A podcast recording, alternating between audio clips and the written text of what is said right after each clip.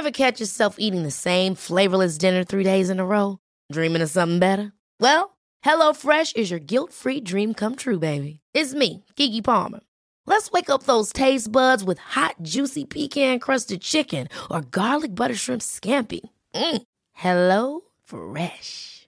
Stop dreaming of all the delicious possibilities and dig in at HelloFresh.com. Let's get this dinner party started.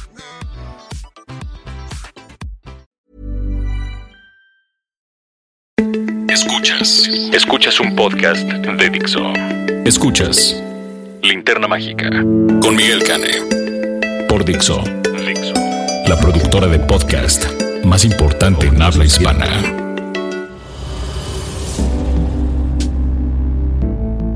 Buenos días, buenas tardes, buenas noches, donde sea y cuando sea que nos escuchen, escuchas. Esto es La Linterna Mágica. Yo soy Roberto Cavazos y estoy aquí de nuevo como acompañante invitado del magistral Miguel Cane. ¿Cómo estás, Miguel? ¿Qué tal? ¿Cómo están todos los escuchas? Gracias, Rob. Por eso lo tengo en nómina al rato de depósito. Este es un placer estar nuevamente aquí en, ante estos micrófonos en Dixo para comentar, pues, lo que ocurrió esta semana en cine, lo que viene, lo que va, lo que está ocurriendo, el top ten y otras cosillas. Así que, ¿con qué arrancamos? Pues primero que nada, este, hay que cubrir más. ¿Qué vamos a reseñar esta semana? ¿Las películas que están ahora nuevas en cartelera? Una sí y una que viene, una que se estrena la semana que viene. A ver, ¿cuáles son? Son... La que se estrena es The Infiltrator, que aquí le pusieron este, Operación Escobar con Brian Cranston y John Leguizamo. Y la que este, y la que viene la semana que viene, pero vamos a hacer aquí la Avant Review sin, sin spoilers. prometí muy seriamente de que no habría spoilers, pero la verdad no los necesita. Quien ya vio el tráiler se da una idea. Es de la vida inmoral de la pareja ideal, la nueva película de Manolo Caro. Perfecto, pues entonces sin más, pasemos a nuestra muy popular sección que se llama... El top 10 de la semana, cortesía de Canacine. Canacine nos proporciona la información y yo le doy en la madre al conteo. Y comenzamos. En el número 10, ¿qué tenemos? La fiesta de las salchichas que ya habíamos comentado. Esa fue mi reseña. ok, que, sí. Mira, nomás de acordarme hasta risa me dio de veras. bueno, pasemos entonces a una que no te gustó tanto, que es la número 9, La Bruja de Blair. Ay, no, la verdad es que no sabes si quiere ser secuela, si quiere ser reboot. No sabe lo que quiere ser, ni siquiera sabe si quiere, sabe si quiere ser una película de terror y por lo tanto falla en todas las asignaturas. Tache. Qué grandísima lástima. Pero bueno, número 8, Horizonte Profundo, que repito, no es dirigida por Michael Bay. No, no, señor, no es dirigida por Michael Bay. Y de hecho, es una película, ya lo dije la semana pasada, muy decente. La verdad, a mí me sorprendió, me gustó y está bastante bien. Recomendable. Ok, entonces la número 7, que no hemos visto ninguno de los dos y a mí se me antoja un chorro, Cubo y la búsqueda samurai. Córrale, córrale, córrale a verla, es lo que yo he oído. Dan Campos se deshizo cuando vino a visitarnos hace dos semanas, se deshizo en elogios con ella. Yo tampoco he tenido oportunidad de, caerle, pero de verdad, todos los comentarios que he visto son favorables y Roberto Cavazos de verdad le, trae ganitas. En el tráiler es que la animación se ve fenomenal y saber que todo está hecho con las manos, no con una no es digital, es, lo hicieron con a mano. los animadores. Dicen, oye, eso como que, no sé, es, yo, soy de esos muy anticuados que les gustaba mucho Star Wars cuando todavía se veían de hule las máscaras y así. Y, veías el pelo de los Wookiees y no era nada más de que decías, ah, son píxeles. Sí, señor, este, ¿cómo no? Y pues bueno, pues digo, eso se me hace que tiene mucho mérito, no más ni menos, nada más mucho. Este, y hay que, hay que apoyar este tipo de cosas porque en verdad sí cuesta mucho trabajo y es muy cansado. Sí, cómo no. Bueno, pasamos a las seis. No manches Frida. Ugh. A las 5. La muy comentada. Y pues sí, con un, con un estudiante guácala. Pasamos a la siguiente. Conce, yo no la he visto, no estoy opinando. La número 5 es el primero de dos nuevos ingresos en el top 10 de esta semana. Y vale la pena volverla a mencionar. Mentes Maestras. Fíjate, lo, lo, comentábamos hace ocho días, fue una de nuestras reseñas de hace ocho días. Yo quería que me gustara, de verdad quería que me gustara porque por separado los elementos me caen re bien. Soy fan de, de, de Zach Galifaniakis me gusta mucho. Aunque le sigas agregando una I extra. Ya sé, es, me cuesta tanto trabajo pronunciar su apellido. Bueno, es que en verdad no sabemos cómo se pronuncia. No, la verdad es que no. y es que además él siempre lo. Yo, yo, él, yo no sé si él bromea, él, él, lo pronuncia luego de un modo, luego lo pronuncia correctamente, pero luego te saca de balance pronunciándolo de otro modo. Le gusta jugar con eso y está bien. Este, yo soy fan de él desde, pues, desde que tenía que ir su programa de Late Night with Zack.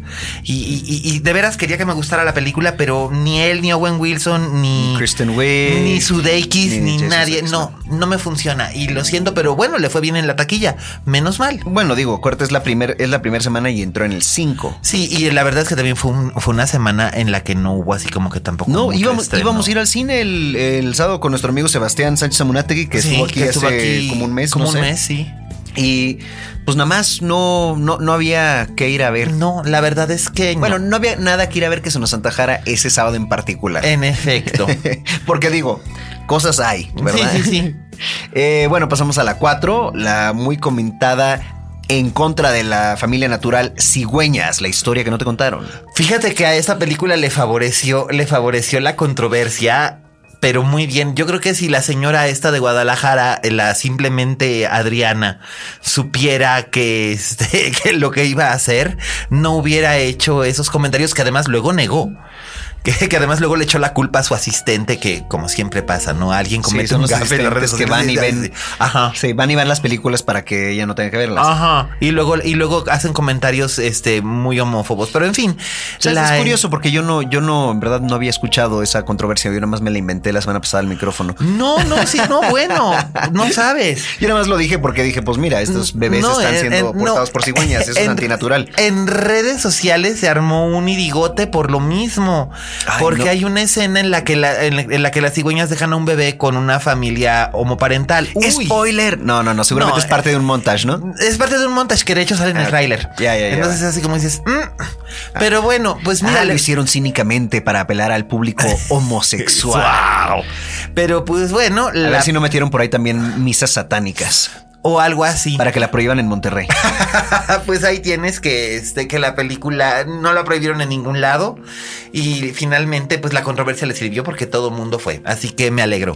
Bueno, pues pasamos al número 3. Esa la discutimos también la semana pasada. Miss Peregrín y los niños peculiares. Esta es una muestra de que de veras estaba flaca la caballada porque o Tim Burton tiene un muy buen Habíamos comentado ya, tú habías dicho que Tim Burton en general, cualquier cosa que tenga su nombre o que parezca tener su nombre. Aquí en México este, vende. su sello, sí, vende aquí en, México. En Estados Unidos ya no, pero en, pero en México todavía sigue vendiendo. Pues bueno, este, pues mis aburridines. Pues mis aburridines, mm, mis aburridines. Bueno, y ahora sí, esta no la habías podido comentar en detalle la semana pasada, pero treintona, soltera y fantástica en el número 2. Mira, yo nada más para comprobar que, eh, que Eduardo Monte, que, Eduardo Montes no, este, no, no estaba, este, que, Eduardo Martínez, perdón, este no estaba, no estaba exagerando cuando dijo que le había provocado un mal estomacal y un daño, que, que le, había curtido el, la, la, lesión que le había provocado, no manches Frida, fui. La verdad es que lo único rescatable, aparte de la belleza de Bárbara, y que Bárbara en realidad sí tiene su talento, es que la película. Ah, bueno, pero, pero el, que los componentes sean, buenos, como vimos con Mentes Maestras, tú dijiste. O sea, individualmente todas esas piezas nos gustan. Claro. Es nada más en esta combinación no funcionó. No, no funciona. Y, me da coraje en parte porque el elenco realmente es bueno, pero la historia es pésima, pésima, pésima, pésima. Entonces, de verdad, no podemos decir, ay, es que hay que hacer una industria si no tenemos, si, habiendo historias buenas que contar y no las contamos para contar cosas que son malas y derivativas de las, de las chick flicks o de las rom-coms americanas o así. Pero ni de las mejorcitas. No de las mejores, de veras.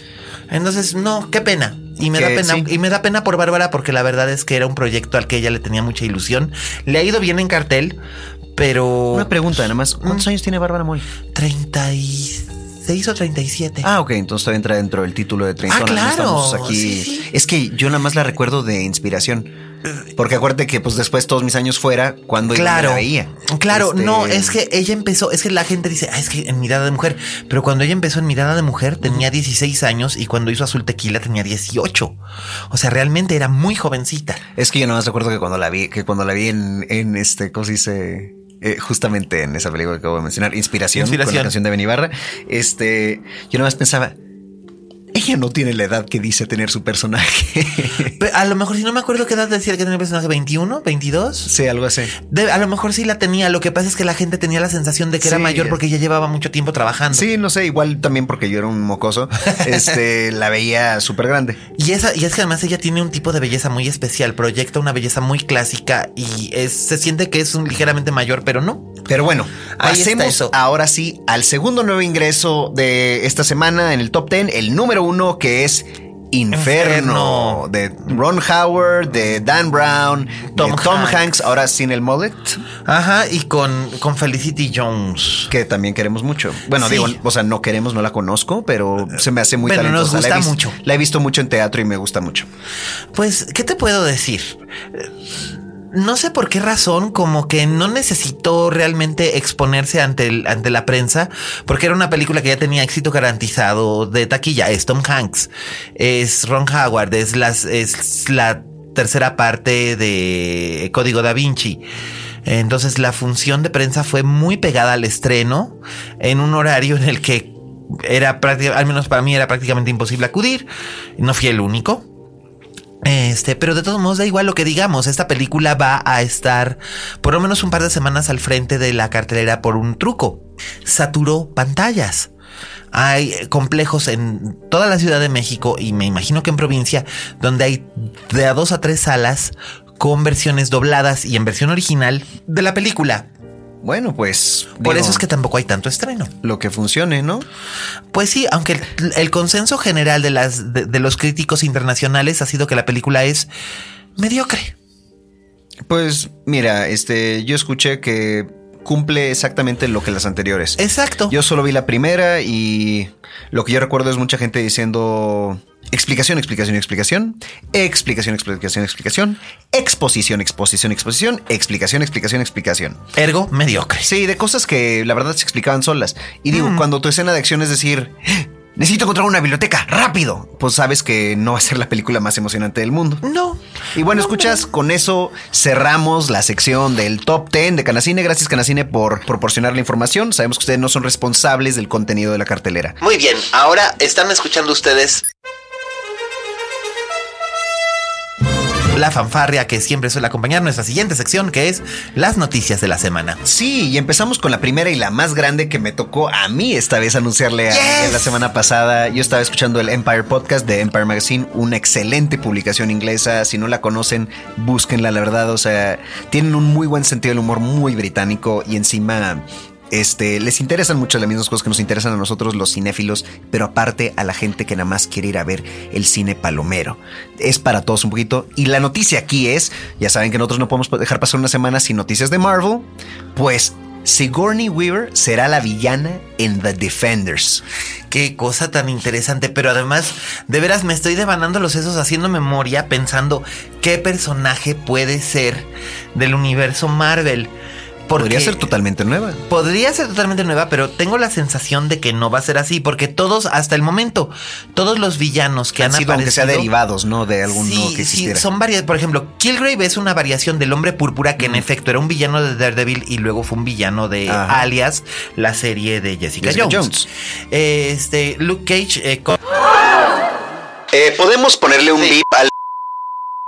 Porque Oh, sí.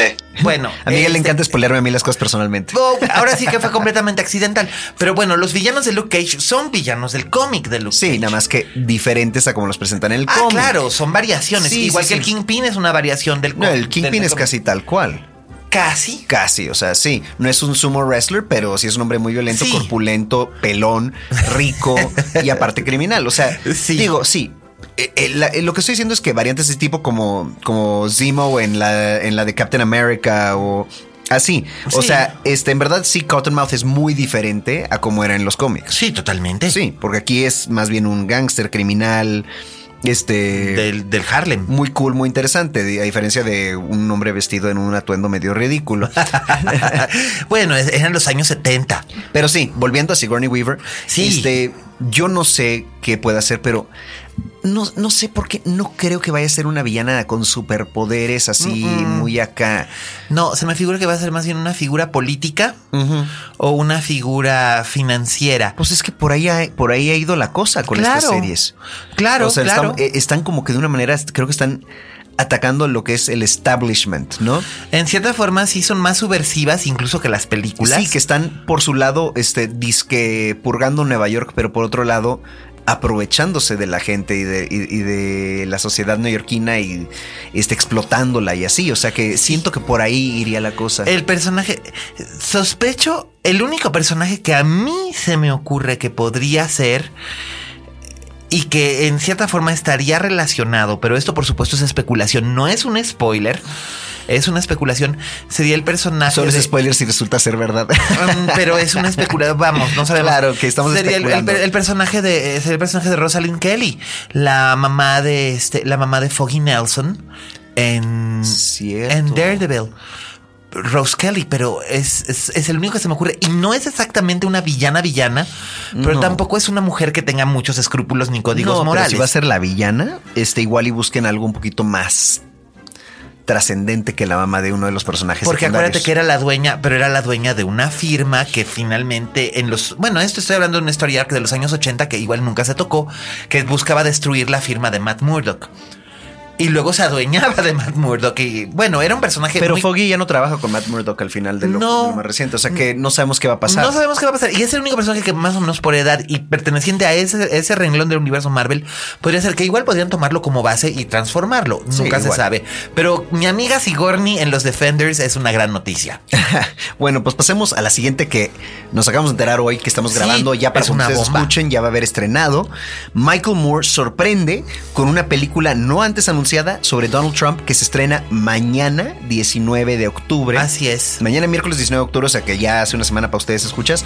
Este lo acabo de leer en IndieWire y la película se llamará Híjole, a ver dónde dice Michael Moore in Trumpland. Ok, y la, debe haberla hecho estilo guerrilla y la hizo en secreto porque nadie sabía nada. Sí, y es curioso porque justamente ahorita, este, es muy posible, este, según, según Michael Moore acaba de tuitear, creo que ayer, que cree que ahora Trump está perdiendo a propósito la elección presidencial. No me extrañaría. No, que hay cosas muy interesantes. No, pues ya sabemos que quiere, quiere, quiere vender un libro, ¿no? Si yo hubiera sido presidente. Eh, o algo así. Pero de todos modos, a mí lo que no deja de alarmarme en este caso es que no importa que él no llegue, y lo más probable es que sí, al final de cuentas parece ser que ya no llega, eh, es que ya le dio como carte blanche a todos estos personajes nefastos que antes no se manifestaban y no hablaban y no, no sé. Sí, porque eran más de nicho sus opiniones, digamos. Sí, y ahora están, están entrando en el mainstream. Sí, ya, ya, el daño ya lo hizo. Ya lo hizo. El daño ya lo hizo, o sea. Ya lo hizo. Porque a fin de cuentas, si Trump llega a ganar, el Congreso entero, republicano y demócrata, lo va a bloquear, como los republicanos lo han estado haciendo con, con, Obama. O sea, van a ser cuatro años perdidos donde esperan que por favor el señor este no, no lea un tuit que lo va a enojar y suelte una bomba nuclear. Claro, y mientras tanto la economía de Estados Unidos se irá al carajo. Entonces, por lo mismo. Y pues nos va a llevar a nosotros de, encuentro también. por, eso es que la verdad es que a nosotros la verdad es que nos conviene también que gane Hillary por un montón de razones, no necesariamente políticas. Mira, a nosotros no nos conviene que gane ninguno de los dos, pero bueno. o sea, lo que pasa es que en México nos van a en la torre de todas formas. Bueno, sí. En fin. Este, ya no hay mucho más que podemos decir sobre la película de Michael Moore porque no, sabemos nada. Pero es increíble que haya sacado justo a tiempo una película y el, el estreno es gratis ahí en Nueva York, en el IFC Center o algo así. O sea que si de alguna manera me están escuchando y tienen una máquina del tiempo, corran al miércoles 19 de octubre a Nueva York, al IFC Center, a ver esta película. No, pero seguramente ya para conocer oyendo ustedes este podcast ya esté disponible también en streaming, porque seguramente sí, seguramente lo va a querer streamear para, que, para que influya, para que influya la, elección. Claro. Y si sí, mándenos sus opiniones. Hashtag linterna mágica sin acento. Tuiten arroba alescane, arroba yo soy Rob Cavazos. Así es. La siguiente nota es una interesante. Tiene que ver con Mulan de Disney y no con Jennifer Lawrence. No, es que eso fue, es que eso fue un rumor de vacilada. Ya sé, pero qué vacilada. qué quemada, qué, burrada. es que de verdad, qué burrada. Eh, pero eh, que, pues sí, resulta ser que este ya, ya tiene director Mulan. ¿Y quién es? Alex Graves, eh, uno de los ¿Y quién es Alex Game of Graves? Thrones. Ah, ok, ya. Este, ¿de temporadas más recientes o a lo largo o qué? Pues ha estado a lo largo. Él fue. Sácame de un error. Tú que eres el, el devoto devoto y no te has perdido ningún capítulo de ninguna temporada hasta ahora. Porque yo luego a veces me atraso. Él es el que dirigió Battle of the Bastards. ¿Sabes que No tengo idea. Este, porque no me he fijado. No sé, porque en Game of Thrones es tan. Es tan constante el estilo Sí, es muy que homogéneo. en verdad sí no me. O sea, y eso pues es importante cuidarlo, claro. Sí. Este no es como The Sopranos, que a veces entraba alguien con una visión muy particular a hacer un episodio bien raro. Claro. Aquí en verdad tenemos a alguien. Este. Que, o sea, sí, si es el director de ese episodio, hizo cosas grandiosas. Sí. eh, mis respetos, pero todavía es dentro del estilo de, de Game of Thrones. O sea, que no te sabría decir cuál es el estilo de él. O sea, que sí hay que emocionarnos o no. Lo que sí sabemos que si él hizo ese episodio, Ajá. entonces me consta que es muy bueno para las escenas épicas, que seguramente las veremos en Mulan. Eh, Son necesarias en, son necesarias en Mulan porque bueno si ustedes recuerdan es una este es una historia tradicional china sobre una adolescente que se convierte se hace pasar por hombre para convertirse en guerrero para defender su aldea. Sí, justamente.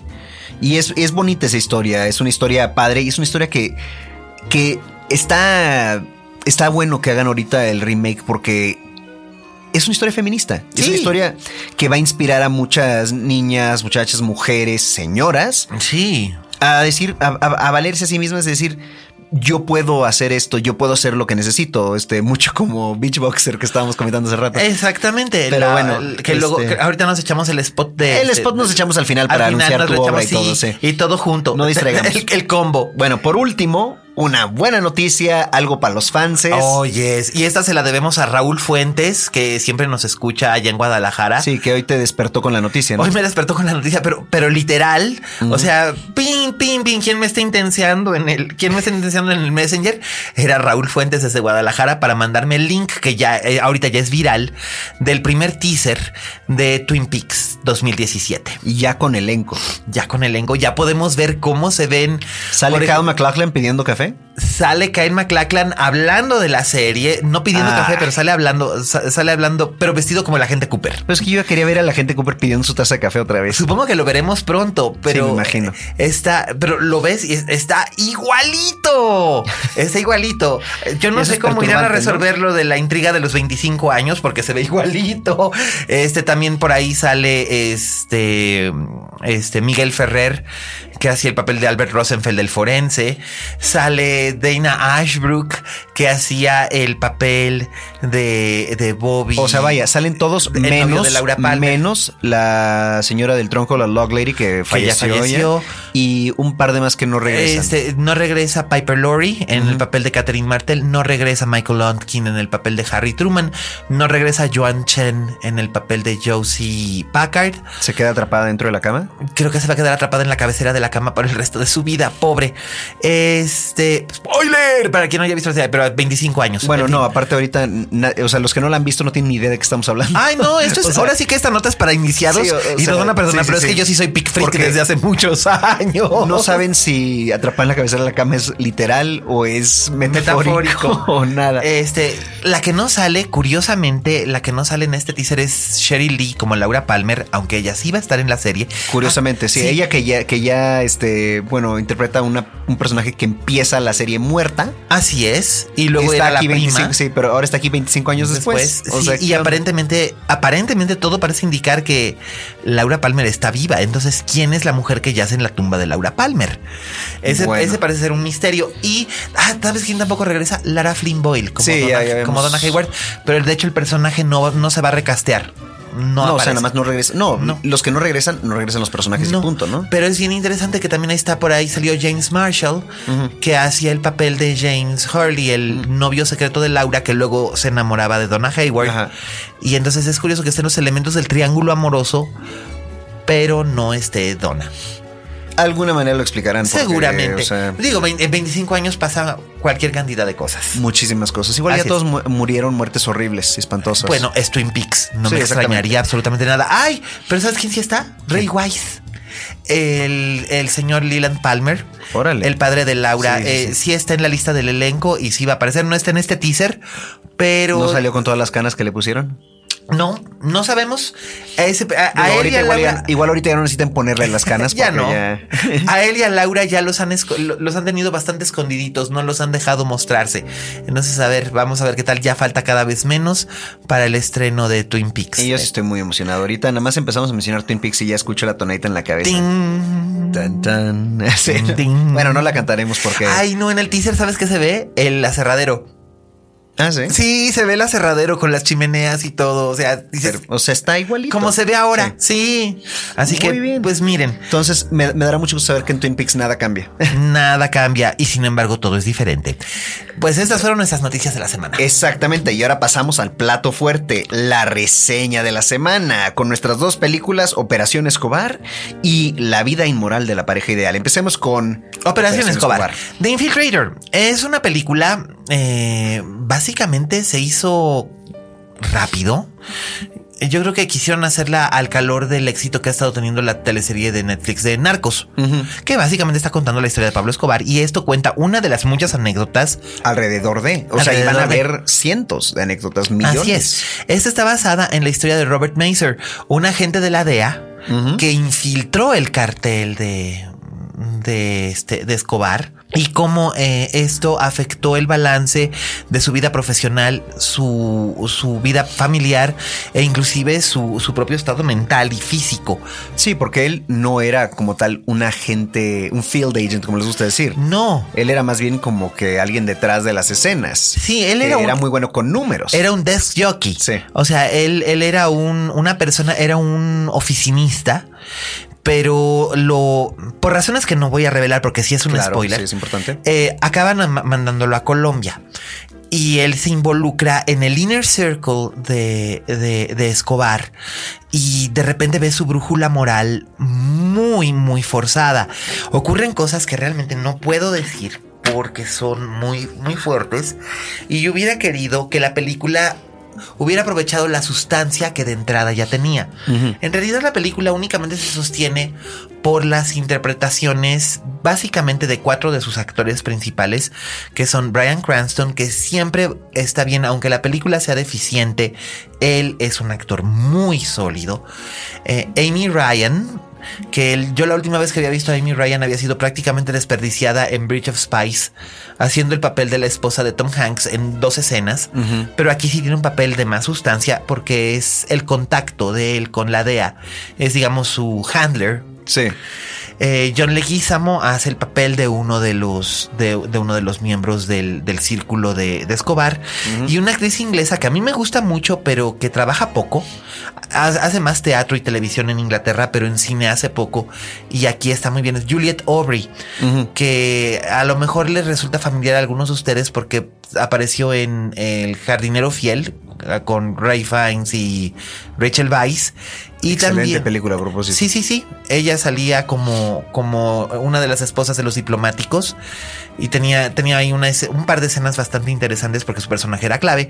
Y fue la protagonista de una serie de televisión basada en Middlemarch, la novela de George Eliot, que ganó bastantes premios BAFTA en el momento de su estreno. Órale. Este, ellos, ellos tienen la dinámica de contar el lado humano de esta historia. Las escenas de acción a mí me parecieron como muy ordinarias. Muy forzadas. Pues o sea, es que no tenía el mayor presupuesto pues es esta que película. No, no, no tenía gran presupuesto. Además, todo era como, ok, make a bloodbath. Vamos a, vamos a matarlos a todos. Bum, bum, dispara, dispara, dispara. Entonces es así como que, mm, ok. La historia de Robert Mason en la vida real es bien interesante. Y aquí siento que es como una versión sanitizada. Pero bueno, es, es lo que hay. Y la verdad es que los fans de Robert Cranston, de, de- de Brian Cranston, van a poder este.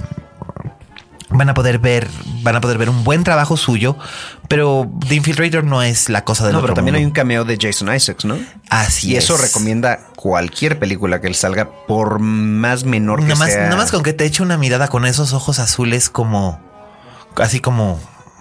Bueno, si ustedes no ubican Jason Isaacs, no importa. Si les digo que es, Lucius Malfoy, Malfoy, es. Lucius Malfoy, van a saber de quién estamos hablando y de qué clase de mirada les estamos hablando. Sí, es un Y- hombre muy intenso, pero él, ¿sabes qué? Él habló, eh, esta es anécdota por un lado, él habla mucho en entrevistas de esta película, aunque él casi no sale. No, de Dice hecho, él que tiene un papel muy pequeño. Sí, sí, sí, pero él dijo, o sea, yo quise hacer ahí dos escenas con porque era con Brian Cranston. Exacto. Dijo, yo vi Breaking Bad y dije, wow. Sí, mega fan. O sea, sí. Y este, eh, que porque el director es cuate de él. Es Sí. que él es cuate de todos los directores del universo porque en todo ha salido. Jason Cierto. Isaacs. Salió, de hecho, era una de las cosas más memorables en Event Horizon. No, Event Horizon en general, hay que decirlo, sí era memorable. Sí, de hecho, de, de hecho, ahora, antes de que acabe el mes de octubre, tendremos que reseñarla Sí, en, nuestros, que reseñar esa. en nuestros meses, en nuestros meses, en nuestro mes de películas de terror. Este, pero bueno, sí, bueno, yo lo he visto en prácticamente de todo. En las de Harry Potter, que es por lo que la gente lo ubica más, en una serie de televisión que se llamaba Awake. Green que- Zone. Eh, hasta en hasta en Friends with Money, Amigas con Dinero, aquella comedia, aquella comedia él. sarcástica con Este, Jennifer Aniston ¿cuál y la Keener. de, la de algo de Brothers, este. Que salía también. Ay, el cuate este. Jake Gyllenhaal. No, el cuate este neozelandés. Este, una serie de televisión de policías. Son policías, pero uno era corrupto y así. Este, ha salido en. Mm. Bro-. The Brotherhood. Sí. The Brotherhood. Sí. sí, sí, sí. Sí, sí, sí. Perdón. No, la verdad es que Jason Isaacs es, es un actor estupendífico y de hecho sí tiene aquí una participación breve y especial. Pero eso la recomienda. Es que no puedo además decir mucho más acerca de su No, aparición no, porque también es, vale. es- es un punto muy clave, Sí, muy to- clave. todo es punto clave. O sea, el Sí. que él salga no es secreto ni sorpresa, pero de qué sí. Exacto. Digo, el guion es, es rutinario, la historia no tanto. Eh, la verdad te sorprende que esté, que, que sea algo inspirado en, En vida real. En vida real. Dices, ¿de veras estas cosas pasan? Sí, estas cosas pasan. Eh, yo le doy. La, la dirección me pareció un poco, te digo, rutinaria, como. Eh, pero las actuaciones las salvan. Yo le daría un 6.57 ¿De 10? de 10. Ah, bueno, eso está bastante bien. Sí. Está bastante. Sí, no la repruebo, no la repruebo. La verdad, la verdad es que en esta, en esta semana donde estuvo, ha estado floja la caballada, vamos, Encaja bien. encaja bien. Está bien. Y Pues ahora pasamos, Pasamos a La vida inmoral al- de la, la pareja, pareja ideal. ideal. La nueva película de. Manolo Caro que se estrena el viernes. Ustedes nos van a estar escuchando en martes. Esto se va a estar estrenando el viernes. Viernes después del martes que nos descargan. Exactamente. Ah, Este tiempo- este tiempo- O sea, todavía están a tiempo para el estreno. escuchar. Exactamente, el tiempo flotante del podcast. Sí, por favor. Este es la nueva película de Manolo Caro. Es su ¿Quinta? Cuarta. Cuarta. Cuarto, porque primero fue, no sé si de si las cenas, ajá. largas. Amor de mis amores. Te daría mi vida. Elvira, te daría mi vida, y esta es la cuarta. Te, te daría mi vida, pero lo estoy usando o ocupando o algo Te daría mi vida, pero la estoy usando. sí. Eso, me encanta el, el- como que el subtítulo del título. Si de- fuera a ser, si fuera a ser un manolocarómetro para colocarlas, y esto lo, esto lo comenté con Eduardo que Pero lo que- vas a colocar por calidad o por qué al tan. Manolo Caro es casón. No, por calidad. ok. La, la- la mejor sigue siendo, eh, no sé si dejarme. Las venas. Las venas es- sigue siendo su mejor película, quizás porque es un trabajo muy entrañable. La segunda sería esta, y ahora procederé a explicar por qué.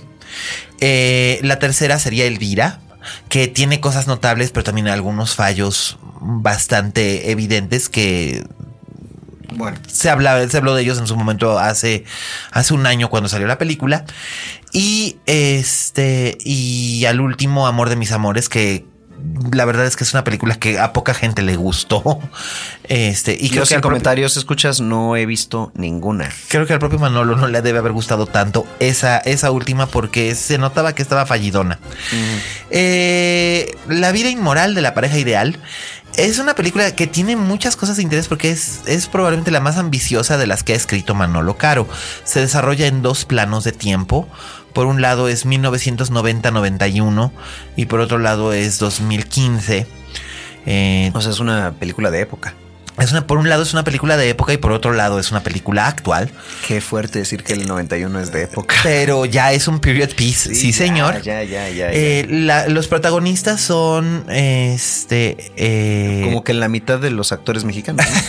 el señor Pérez Rulfo y la señorita Cecilia Suárez, que interpretan eh, a Martina, Martina y Sebastián, que son este la pareja ideal. la pareja ideal. Sí, son la pareja ideal del título muy bien. Sí, que este que se conocen en la prepa. Ella toma clases de danza, después dará clases de danza. él empieza a tomar clases de danza para impresionarla y para estar cerca de ella. Y resulta que son muy sensibles, son muy compatibles, son muy bohemios, pero, algo sucede que los separa. Y se vuelven a encontrar, se vuelven a encontrar años más tarde en San Miguel de Allende.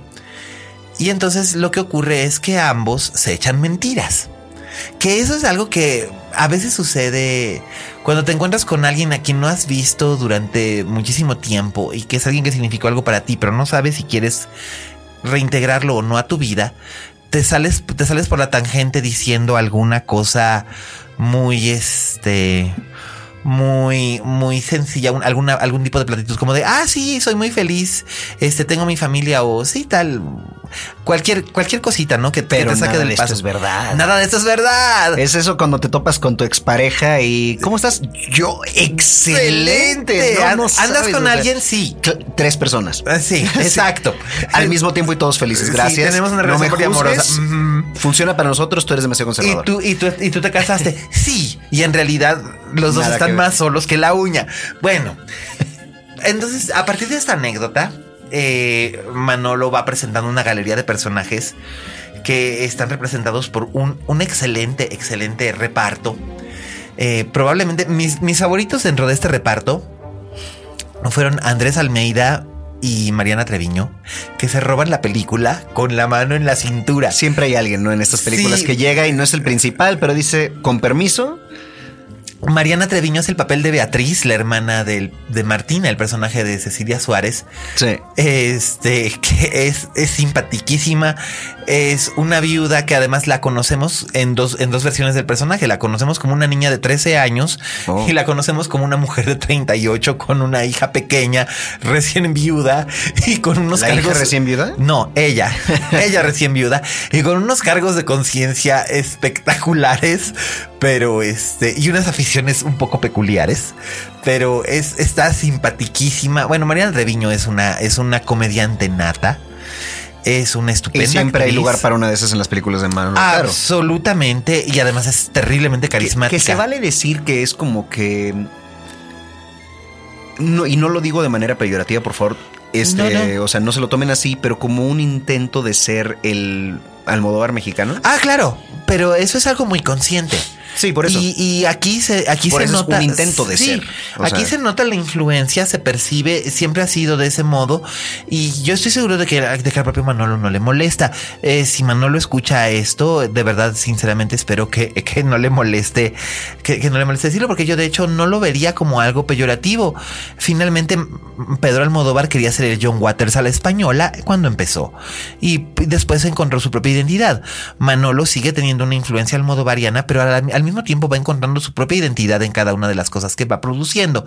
Entonces es interesante ver la evolución de la evolución de esto. Es una película que toca temas como eh, el amor, la pasión, la atracción, la exploración sexual y emocional. Cuando no? Este, la traición, la venganza. No podía faltar. El, eh, y también la búsqueda del perdón la búsqueda de perdonar y de ser perdonados. En realidad la película está bastante redonda en esos sentidos. El guion está mucho mejor escrito incluso que en Elvira, donde en Elvira algunas cosas se quedaban como que en el aire o e, eran como alusiones, eran como wink wink, chiste local. Aquí en realidad también hay un par de chistes locales, pero nada más son un par de chistes locales y no afectan el resto de la trama. chistes locales, o sea, porque yo siento que las películas de autor, este. Sí, y Manolo definitivamente es un autor. Sí. Es lo que quería hacer y ya lo está haciendo. Sí, porque eso de él, y lo hemos discutido antes del cine de autor aquí en el podcast, este, ya hace mucho tiempo. Sí. Pero el cine de autor no quiere decir que, que sea siempre cine de calidad. Y ojo, aquí esto no, es un comentario sobre las películas de Manolo. No. Lo que digo es que el cine de autor es el cine de un director cuyo, este, cuyos trademarks o sello Se sea siempre evidente. O claro. Por ejemplo, y ya lo argumenté una vez, y sí es verdad, Michael Bay es un autor. Por supuesto que es un autor. Igual no hace películas que nos gusten. No, pero, pero las se reconoce inmediatamente las películas de Michael Bay. Por eso cuando vi el tráiler de, de mm, ¿cómo se dice? Horizonte, Profundo, por un momento me sorprendió que, no fuera Michael Bay, pero luego me di cuenta que no había una bandera de este de los Estados Unidos en cámara lenta y eso es generalmente ni rock metálico a, todo volumen y no estaba tan tan en, en tonos naranjas y azules que que es su paleta, pero Exacto. a eso es a lo que nos referimos. Y yo, yo, yo siento que el cine de autor se puede abordar de dos maneras. Como un espectador común y corriente que está llegando a la película a ver, a ver qué historia le cuentan y como un conocedor de, de- de lo que es este el currículo de este director en particular, donde dices, Claro. ah, mira, ahí están las, este, las palomas blancas de John Woo. Este, cosas o ahí así. están las, ahí están las tomas de los corredores de Alain Resnais o los niños de Truffaut. Sí, y aquí tiene, y aquí tiene, Manolo ya tiene su sello. este, Claro. Y, le- y por eso, Y por es eso dice sello- Miguel que están ahí los chistes locales. Sí, Son y es un- no, pero a lo que voy es, eh, Manolo tiene un- una identidad que ha ido forjando propia. Obviamente aquí en México siempre le van a cantar cuentas que, que si no estudió cine, que si esto, que si aquello, que si sus puros amigos, lo que sea. A mí no me importa. Esas cosas en realidad a mí me tienen sin cuidado mientras él a mí No, me dé Estudiar ayuda, pero el talento es talento. por el supuesto. talento no se aprende. No, y, y vamos, él siempre, él siempre como que, él no tiene el, así como que el, el bagaje académico, pero sabe rodearse de un buen equipo y sabe escuchar. Sabe cómo imponer su visión, pero sabe escuchar y sabe preguntar cuando es el momento de esto, cómo puede funcionar, lo hacemos así, lo hacemos así. Es cine evidentemente comercial, no es cine de arte. No tiene pretensiones de ese cine de arte. Es un cine comercial más sofisticado que lo habitual. Va para un determinado público y está bien. Pero no tiene absolutamente, no tiene absolutamente nada de, de- de pretensión de ser una película eh, de arte. Y, y eso me parece muy honesto de parte de vale. Manolo. Y es muy válido. Eh, aquí el, el reparto está, el reparto, como dije, está, está, está estupendamente. Mención especial para Andrés Almeida, que también estaba Ya en- lo habías mencionado, en- sí en- dijiste que estaba muy bien. Está muy bien, es su, su personaje es graciosísimo. Bueno, yo me estaba muriendo de la, de la risa con, con él y con, con Marian Treviño y con, y con Paz Vega, que está sorprendente. La verdad, la película vale la pena. Eh, van a decir que, ¿cómo? Pero de verdad sí vale la pena. Hay que darle chance. Bueno, pues así concluye el plato fuerte y ahora pues sin más, como no tenemos invitado especial otra vez, los especiales somos nosotros, pasamos a las recomendaciones Sí, domésticas. nada más. Un segundo antes de entrar a las recomendaciones domésticas, quiero hacer aquí un paréntesis. Ahorita, ahorita me acordé de algo, por algo que nos, algo que nos ha pasado. Este, ahora que se estrena esta película, se estrena al mismo tiempo también El Jeremías, que es otra película mexicana. De verdad, vayan a ver películas mexicanas, aunque sea el primer fin de semana, para darle ocasión de que, de que duren más en cartelera. Mire, eso me pasó a mí con el Alien y yo. Yo dije, la voy a ir a ver. Pasaron tres semanas, no la había visto y la quitaron de la cartelera. Sí, se y me la perdí pro- ahora. Me tengo que esperar al. DVD o a Netflix o lo que sea, que ojalá y la veamos. Este, el Jeremías, yo nada más sé del tráiler y la verdad se ve muy simpático. Sí, es una cosa muy enternecedora por lo visto. Eh, yo no la pude ver, pero todos los comentarios que he oído es que es una cosa tierna y, y sobre todo inteligente. Exacto, o sea que digo, ya igual Miguel la reseñará eventualmente Sí. y entonces dirá él si sí o si no lo recomienda. Pero ¿saben qué? Échenle un ojo al tráiler, el Jeremías, a ver si, a ver si les late. Muy Pero bien. bueno, pasamos a las recomendaciones domésticas. domésticas. Primero que nada, una serie que yo no conozco, de la cual Miguel me habla hace mucho tiempo. Sí. Y, y yo ah, tanto me ha hablado de ella que yo pensé que ya la había reseñado aquí y resulta que no. Es No. una serie inglesa. Es una serie inglesa, es una coproducción de la BBC y Netflix. Mira nomás. Hay de muchas hecho, de esas ya, ahora. y, y ya viene, y ya viene la segunda temporada. Por eso dije, voy a aprovechar ahora. Este Y ustedes, escuchas, no le vieron la carita de emoción a Miguel ahorita, pero conce, o sea, está que se le salen los ojos de la Pues es que emoción. es una segunda temporada que, que dices, wow, eh, se llama Doctor Foster y es una serie escrita por Mike Bartlett. Y va por temas que a Miguel en particular le fascinan. Sí, es, es digamos, la- la- son las escenas de la descomposición de un matrimonio, básicamente. Es un melodrama doméstico Pero principalmente desde el punto de vista de ella. de ella, pero aquí en lugar de ser abnegada y sufrir, decide tomar las armas, darle una lección, darle una lección al cónyuge cor- cor- corna- co- co- cornamentador y a la joven con la que le ponen los cuernos, que además es alguien a quien conocen socialmente, cosa que lo hace más humillante. pero este, pero no solo eso, sino que en el, en el camino ella, de- ella se va redefiniendo y va redescubriendo su vida. ¿Y quién es ella? Ella es Suran Jones. Es una actriz que ha hecho mucho teatro en Reino Unido y también había tenido participaciones en algunas series, pero no había sido protagonista hasta ahora. Sí, pero la pregunta era quién es ella, o sea, el personaje. Ella es la doctora Foster. La doctora Foster. La doctora Foster maneja, es, es, la, es la cabeza de, de, urgencias de una clínica en una zona suburbana de Londres. Este, por suburbano no es lo mismo que decir aquí, este, un, una zona suburbana no es una zona de, es una, ella está en una zona, en un enclave de clase media alta, donde las urgencias que suele tener son pocas, pero de repente ocurren dos cosas. Ella se involucra mucho con el caso de una mujer que es golpeada por su marido uh -huh. y además un día, un día cualquiera encuentra un cabello rubio en, o sea, como en, como en el chiste. Cabe decir que ella no es rubia. No, ella no es rubia, ella es una morena muy guapa. Encuentra un... Y cuando dice morena se refiere de cabello castaño porque morena no es. Bueno, exacto. una trigueña, una trigueña muy guapa. Porque sí, aquí en México conocemos lo que es moreno. Sí, pues lo que pasa es que bueno, en España toda persona de cabello castaño le, le dicen morena. Dices, bueno, ok, a, a, mí me decían, a mí me decían que yo era moreno. Imagínate. No, y tú eres incluso más pálido que yo. Imagínate. Qué difícil es. Pero bueno, ella este, descubre un cabello rubio en, en, el, hombro del, de, del, saco del marido. Y al principio no trata de no darle ninguna importancia, pero una cosa la lleva a la otra y a la otra. Y de repente va descubriendo una serie de pequeñas conspiraciones bien intencionadas de la gente que la rodea que la llevan a tomar un, un, un, un punto de crisis que si ustedes recuerdan Network, uh -huh. la famosa película de Sidney Lumet en la que también apúntense la escucha si no la han visto, véanla. Y la tendremos que reseñar en algún momento en esta en, en este podcast, en esta sección. En esta sección. Eh, en, en, ese momento hay un personaje que, que grita I'm mad as hell and I'm not going to take it anymore. Pues ella básicamente hace una cosa semejante y le prende fuego a su vida. Literalmente le prende fuego a su vida y la cosa funciona. ¿Y aquí hay hijos? Sí, hay un hijo adolescente, un hijo como de 13 años. Que seguramente se lo toma de maravilla todo. Ah, por supuesto, súper cool. es más, le parece maravilloso que su madre no sea como las otras madres que aguantan. Le dice, hay un momento en el que dice, Mom, Mom, mom, porque Mira, no tratemos, no tratemos de hacer el acento inglés, sí, porque, Miguel, bueno, porque le dice mamá, le dice mamá, qué bueno que no este, qué bueno que tú no eres como las otras que lo toman, que, que lo toman todo echadas sobre, de, sobre, de, sobre, sus, sobre sus espaldas en su cama. Tú estás peleando y la madre lo único que le dice, no hables así de tu padre.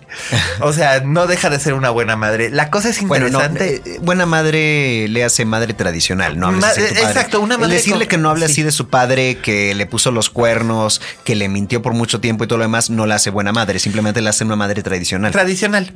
Pero aquí rompen las convenciones, pero por lo que me estaba comentando Roberto en una side antes de que entráramos, Mike Bartlett, el autor de esta serie, es un dramaturgo que se ha distinguido precisamente por eso. Uy, pero muchísimo, muchísimo. Y lo, lo cosa, la, la, cosa que más ha distinguido a, a, a Mike Bartlett a lo largo de los años en el teatro británico es cómo él casa temas enormes, eh, globales, con situaciones domésticas y pequeñas, con micro, con microcosmos, así este, de, de cuestiones familiares o de asuntos este, del trabajo de una persona, algo muy aburrido, y lo casa con algo súper trascendental que, nos afecta a todos los seres humanos del universo. Y eso es, es, es, muy bonito. Este, ahí si pueden y si les interesa, busquen este, las muchas antologías de, obras suyas, que ahora ya ha escrito muchas. De hecho, yo pensaba que era un contemporáneo, pero creo que me sacan hace un par de años, pero ha escrito muchísimo y ha tenido muchas obras montadas. Sugiero que las busquen, hay cosas muy bonitas. Yo después de ver Doctor Foster, el, busqué, busqué y encontré en línea una que, este, que, eh, que, él escribió acerca de un grupo de hermanas que se reúnen porque el padre que las abandonó cuando eran adolescentes de repente reaparece, pero además esto tiene que ver con el proceso del, del, del cómo se están derritiendo el hielo, del, el hielo de, de los polos. Tú pensarías que no tiene absolutamente nada que ver el calentamiento global y el que tu padre regrese después de 14 años de haberte abandonado, uh -huh. pero curiosamente las cosas se enlazan muy bien. En este caso también hay otros elementos que tienen que ver, elementos externos que no voy a revelar. Son pocos capítulos, échenle un ojo. Eh, sí, porque las series británicas suelen ser de seis u ocho episodios. Ocho episodios nada más al año. Por temporada, digo. Exacto. No, y luego las temporadas son cada dos años aparte. Sí, uno o dos años dependiendo. A veces, a veces tardan más. Ya ves que Absolutely Fabulous de repente pasaban 10 años y volvía a tener una temporada. No, pero eso no era por, eso no era, eso era más porque ya había terminado y luego dijeron, ay, hay que hacer otra. Pero ya, o sea, eh, como les gusta decir, por sus huevos. no era. en este caso era por los ovarios de las. Sí, de sí pero no era parte del plan hacer esa otra serie. O sea, dijeron de repente, oye, si hacemos otra, ay, sí, nos la pasamos bien, ¿no? Sí, hagámoslo. Y además al público le encanta. Exacto. pero ahí no era de que dejaron pasar todo ese tiempo como parte normal no, de. No, pero por lo regular sí se llevan entre cada dos, años. dos años. Sí. No, dos años es lo, es lo normal. Este, y si se van a tardar más, te meten por ahí un, un Christmas special, como con Sherlock. Cosa así. Sí, ándale. Porque Sherlock dijeron, ah, es que en dos años no vamos, a, poder sacar otra porque los dos están muy ocupados. Christmas Special, si alcanzamos, sí, va. Sí, eso es lo que, eso es lo que habitualmente se hace. Y entonces, pues aquí está esta. Hay elementos de corrupción y otras cosas interesantísimas que en cierta forma violencia doméstica que están relacionados con, con, el mundo de con el mundo de la doctora Foster y cómo se venga de su marido. Este es, es apasionante, está muy bien y además nominada este estuvo nominada al BAFTA eh, la actriz y estuvo nominado al BAFTA Mike Bartlett este año. Pues muy bien. Felicidades por sus nominaciones. Me imagino que no ganaron porque te hubieras enterado. No, me hubiera enterado. Pero este, bueno, el premio o no, la nominación los distingue. Este, se, llevaron, se llevaron otros premios que dieron eh, a lo largo de este año en, Allá por Inglaterra. sí. Así que, o sea, realmente ha sido un, buen producto y ha llamado mucho la atención. Así que. Y viene la segunda temporada, o sea, que quiere decir que gustó. ¿Cómo no? Además, yo quiero ver a ver qué van a hacer en la segunda temporada porque cierra muy bien la primera. Este, y esa es pues nuestra recomendación de serie. Este Netflix, échenle un ojito. Bueno, y sin más, pasamos a la película que recomendamos en Recomendación Doméstica, que esta sí la he visto. Sí, señor. El Ansia. De, de Tony Scott con David Bowie, Catherine Deneuve y Susan Sarandon. ¿Cómo no cómo, cómo resistirse a un elenco como ese? Exacto. Eh, no, I mean, you had me at Susan Sarandon, deja tú los otros, o sea, cualquiera de esos dices, mira, me pones nada más uno de ellos y es un monólogo y lo veo. Y aquí la verdad es que está, está requete bien, porque esta película tuvo una segunda vida. Así que es una película de vampiros que tuvo un afterlife este, después de su estreno. La película se estrenó en el 83. Se filmó en el 82, a principios del 82, finales del 81, principios del 82, en Nueva York y en Londres. Y luego, en el gran debut de Tony Scott, Tony Scott no había hecho largometrajes. Y hasta la fecha, en mi opinión, su mejor película. Sí, no es tan exitosa como Top Gun. no, no estamos hablando de, éxito. Yo estoy hablando de su mejor película. Es que yo siento que era la más personal. Sí, claro. Este, y después de eso, pues ya. Pero en fin, pasemos. Nada más era un comentario, una side. no, no, no, pero, no, pero es bien interesante eso, eso que señalas porque es verdad. O sea, True Romance en realidad era una película en la que Tony Scott ejerció como realizador, pero era una película. True, Romance le quedó fabulosa. Le quedó fabulosa, pero, era una película muy tarantinesca. Pero es que yo siento que esta fue su mejor, nada más era opinión personal porque True Romance también es excelente. Fuera de eso ya como que van son, universos distintos. Las demás están bien. Sí, otras están bien, tal. Y unas están muy malas. Unas eran malas, malas. Pero esta tiene, esta tiene una elegancia muy especial que además no ha envejecido. La acabo de ver hace poquito. Y de verdad no, no, no ha envejecido nada. Salió, salió el Blu-ray en, en los Estados Unidos. Y en alta definición se ve espectacular, especialmente en una secuencia que ahora voy a mencionar, que es muy famosa, que es probablemente quizás una de las secuencias más... Hay dos secuencias por las que esta película es famosa. Una de ellas es esta, que es David Bowie envejeciendo 50 años en 20 minutos. Y la otra escena es la escena, es la escena erótica entre Catherine Deneuve y Susan Sarandon. Eh, que es lo que ha hecho que esta película sea de culto. O sea, cuando decimos erótica es, o sea, se pone una a hacer un sándwich y la otra la observa con ojos de hambre y pues eso puede ser muy erótico, filmado de la manera correcta y como en edición. como dice, como es eso San Sarandon, bueno, bueno, yo, yo dije, ah, sí, pues sí. Sí, pues este, pues, ¿por qué no? Estamos aquí. Para quienes no la conocen, la película gira en torno a un matrimonio que se llaman Miriam y John Blaylock. Son la de Ned y Bowie qué idea de, o sea, qué, qué, acertado casting de poner a estos dos imposiblemente bellos y glamorosos como, como monstruos depredadores, porque la palabra vampiro nunca se usa en la película. Nunca se dice, o sea, sabemos que son vampiros, pero nunca se dice, porque además son vampiros muy especiales. Miriam es un vampiro de raza pura que ha existido desde hace más de 2000 años. John la conoció en el siglo XVIII, eh, se enamoró de ella, ella lo convirtió en su compañero, pero ella no le advirtió que no iba a ser eternamente joven, sino que iba a llegar un punto en el que él iba a empezar a envejecer.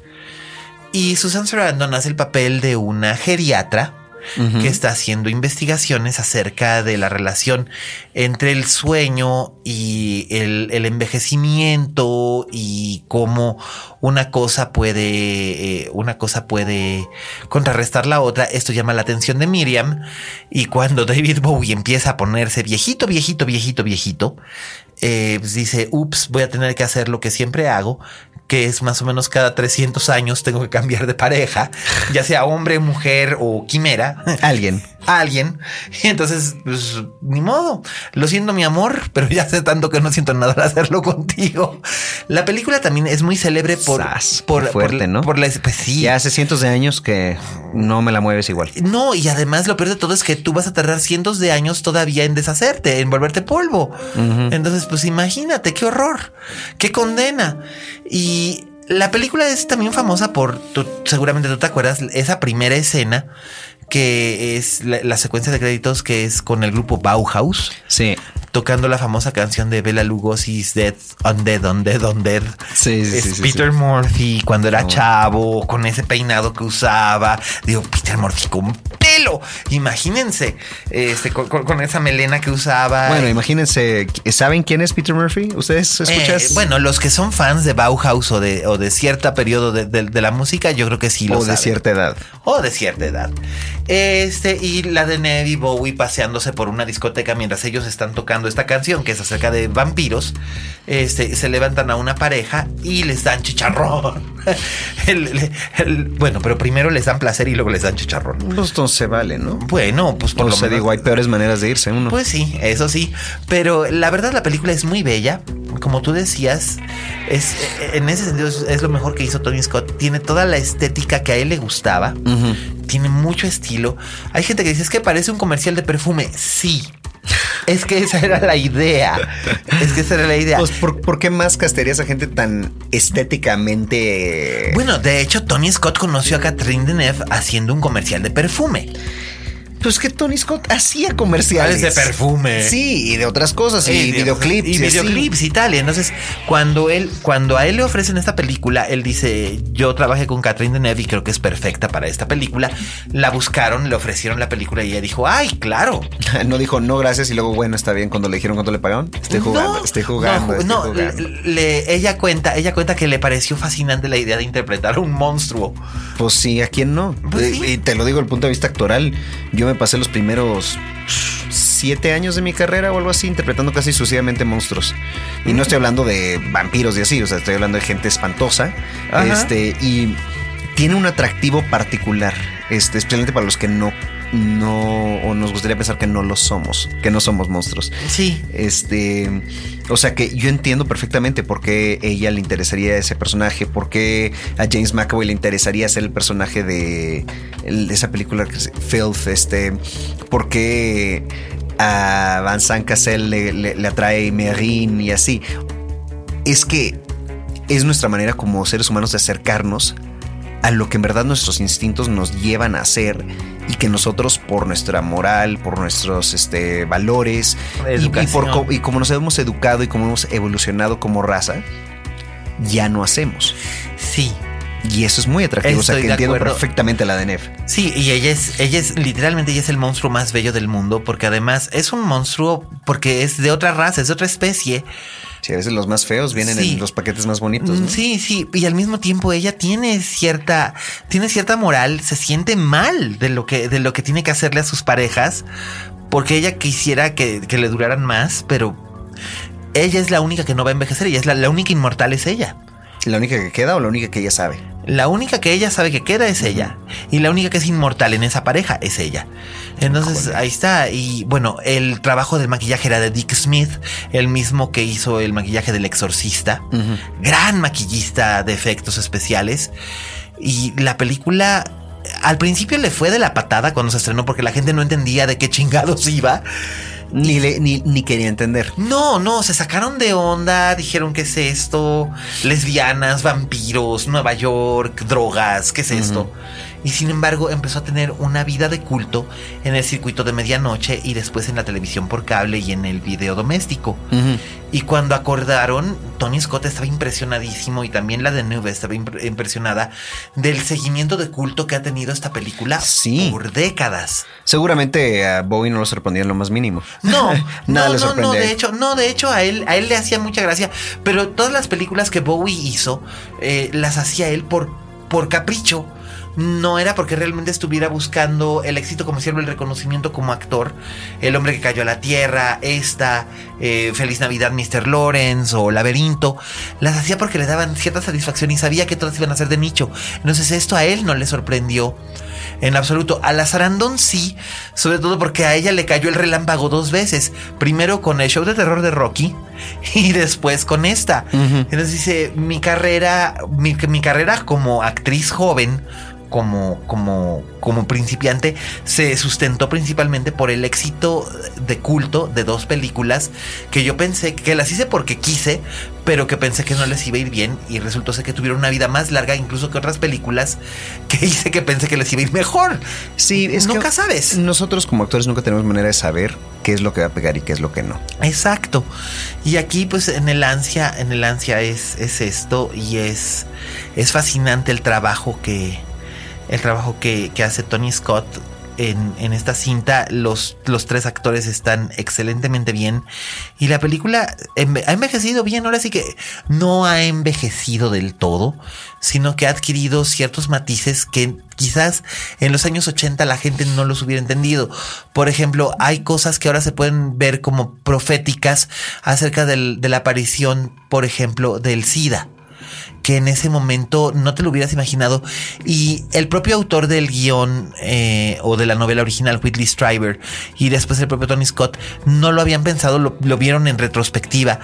Que, ahí estaban estos elementos narrativos jugando en el aire, pero no necesariamente lo tenían presente y ahora... interesante eso, ¿no? Sí. Ahora, Fueron el Nostradamus en un sentido. En, cierta forma sí. Así que pues es una, una película sumamente recomendable y está disponible por supuesto en todas las plataformas ¿En Netflix también?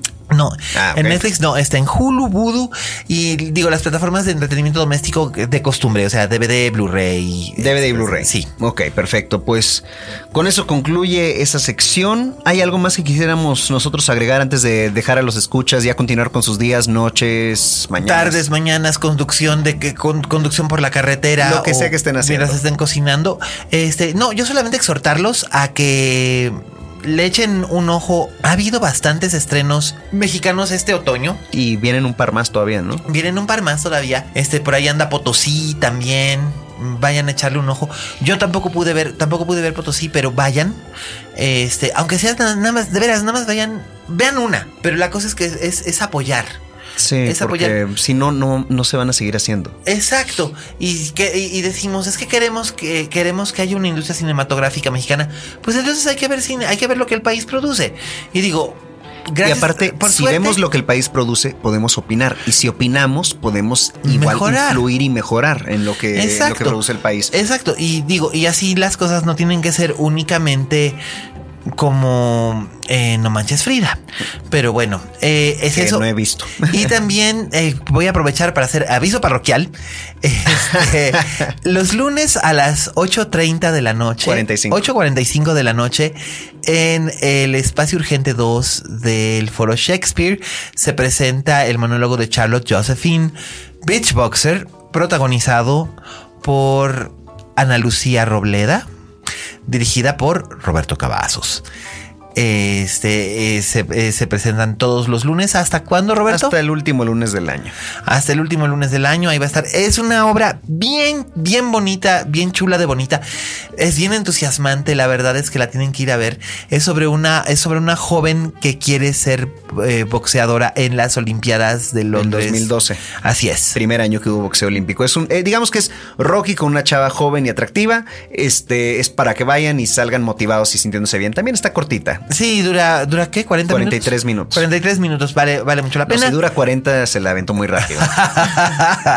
Eh, esa, es, esa es una de las que les recomendamos.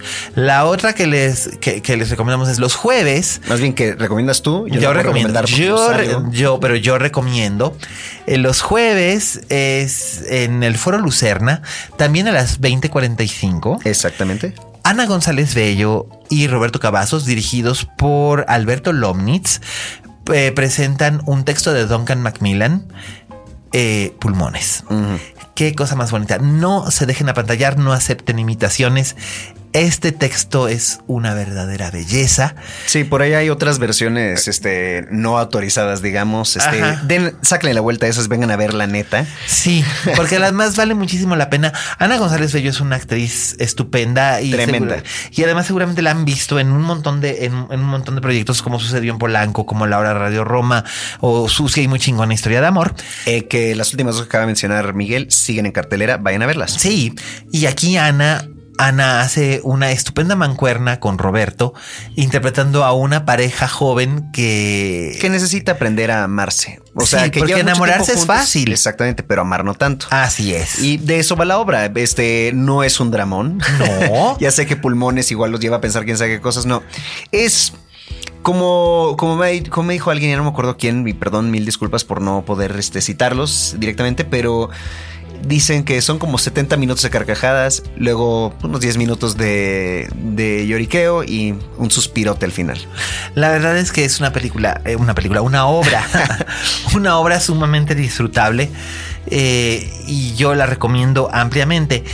Eh, y este fin de semana, sábado, sábado y domingo, va a haber funciones en el Teatro Shola. No, este fin de semana no. Sí, ya, Ah, sí, es- ya, ya, sí, cierto, ya sí, este cierto, fin ya de semana estrenó, ya, ya este. Sí. Estamos en tiempo de podcast, Sí, damas y caballeros. Es tiempo flotante. de la obra Juegos de, De poder, Poder. conocida en inglés como Farragut North, de Bo Williman, que fue el adaptador al inglés de, eh, perdón, al inglés, el, el creador de la versión americana Ajá. de House of Cards. Así es. Este es un thriller que. Un thriller político que ya se adaptó a, también a- al cine con George Clooney y este Ryan Gosling, Philip Seymour Hoffman como The Ides of March. Se Así llamaba. es. Este. Y pues ahora, este será el primer montaje fuera de Estados Unidos. Así es. Es Este- el montaje internacional de la obra. Exactamente, y ahí, ahí estoy yo en una intervención pequeña, pero está Tony Dalton, Marco Treviño, Lorena del Castillo, Santiago Stevens, este, Inés de Tavira, que la van a haber visto hace poquito en El Alien y yo. Así y si es. se la perdieron, busquen una manera de verla. eh, nada más corran a Netflix o a DVD cuando, cuando la estrenen ahí.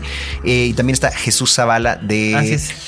¿Cómo se llama esa serie de Netflix, por favor? Club de Cuervos. Gracias. Este es un elenco muy padre, son gente todos muy agradables, nos la hemos pasado muy bien. Dirige Sebastián Sánchez Munategui, que estuvo aquí con nosotros hace un mes. Así es. Este también este promoviendo su propia película que no fueron a ver, escuchas, porque no duró mucho tiempo, muy mal. Pero Eh, estuvo, estuvo en la Cineteca y era bien bonita y cuando aquí le salga, hicimos en, una reseña cuando salga bien- en DVD, les toca a ustedes ir a verla. Sí. Este. Bueno, este sí, esa de Juegos de Poder, que es una obra, digamos, más, este, por- más cinematográfica. Y finalmente, Los todos los domingos. en la teatrería, en el espacio B, dirigida por mí y escrita por el señor Miguel Cane, estará, está ya, Somos Eternos, una obrita íntima sobre el fin del mundo. Así es, una pequeña historia de amor que curiosamente a, todo, con todo mundo conecta. En su primera temporada nos fue muy bien, estuvimos en el foro Shakespeare y teníamos agotados constantes. Y en esta... en Sin esta- querer presumir el señor. No, no, no, esto quiere decir que... Por eso quiere decir, vayan al sitio de la teatrería y compren por adelantado sus boletos porque se van a agotar. Sí, no, la verdad es que sí. Y a la gente le está gustando mucho. Es Y ahorita estamos en nueva versión. Así es, Con con nuevo, nuevo elenco, elenco. y nuevo montaje. Así es. El nuevo elenco son Manuel Balbi y Rocío Verdejo. Que conocerán de Dios Inc., esta hasta que te conocí, El Señor de los Cielos, etcétera, etcétera. Paramédicos. Básicamente, de cada dos series que, que se estrenan, en una sale alguno de los dos. En efecto, y los dos son estupendos, espléndidos actores y es un placer que ellos estén interpretando esta obra escrita por su servidor y dirigida por Roberto Cavazos. El otro servidor. Producida por la estupenda y extraordinaria Hanna Berumen. Como todo lo demás en lo que trabajo aparentemente. Que ah, no, además es cierto, las, en todas las obras que mencionamos. Excepto en pulmones. Excepto en pulmones. Está Hanna Berumen. Berumen. Pero bueno. Yo creo que ya eso fue el anuncio. Ese fue nuestro aviso parroquial. Este, que, o sea, duró más que las reseñas. No, no se crean, no, pero sí nos extendimos un poquito, la verdad. Pero bueno, ¿para qué sirve tener un podcast si no? Sí, exactamente. Este, si van a ver alguna de estas obras, coméntenoslo también usando los podcasts de eh, los, hashtags de las de las obras. Los encontrarán en los programas de mano de las de, las obras. Sí, este, también, este, por favor, cualquier queja, etcétera, pues ya saben, con arroba aliascan en Twitter y en todas las otras redes como Facebook y Instagram incluso. Y a mí me pueden encontrar en todas las redes como arroba yo soy Rob Cavazos. Así es. Y bueno, pues muchísimas gracias Rob. Gracias Miguel. Y recuerden, si en este o en cualquier otro negocio al que se dediquen no tienen fama de monstruos, es que todavía no son estrellas. Buenas noches.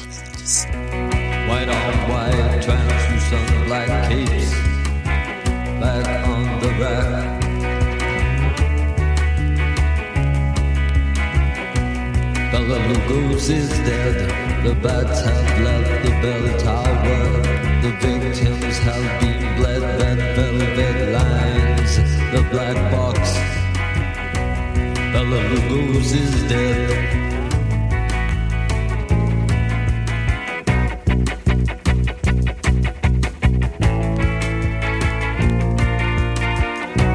Bella Lugos is dead.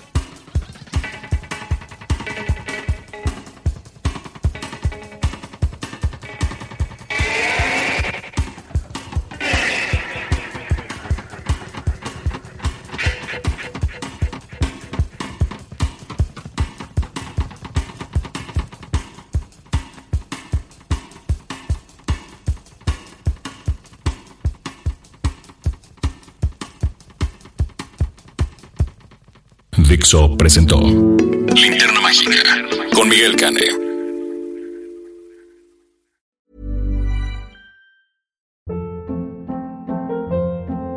Hold up. What was that? Boring. No flavor. That was as bad as those leftovers you ate all week. Kiki Palmer here, and it's time to say hello to something fresh and guilt-free. Hello Fresh. Jazz up dinner with pecan-crusted chicken or garlic butter shrimp scampi. Now that's music to my mouth. Hello Fresh. Let's get this dinner party started. Discover all the delicious possibilities at hellofresh.com.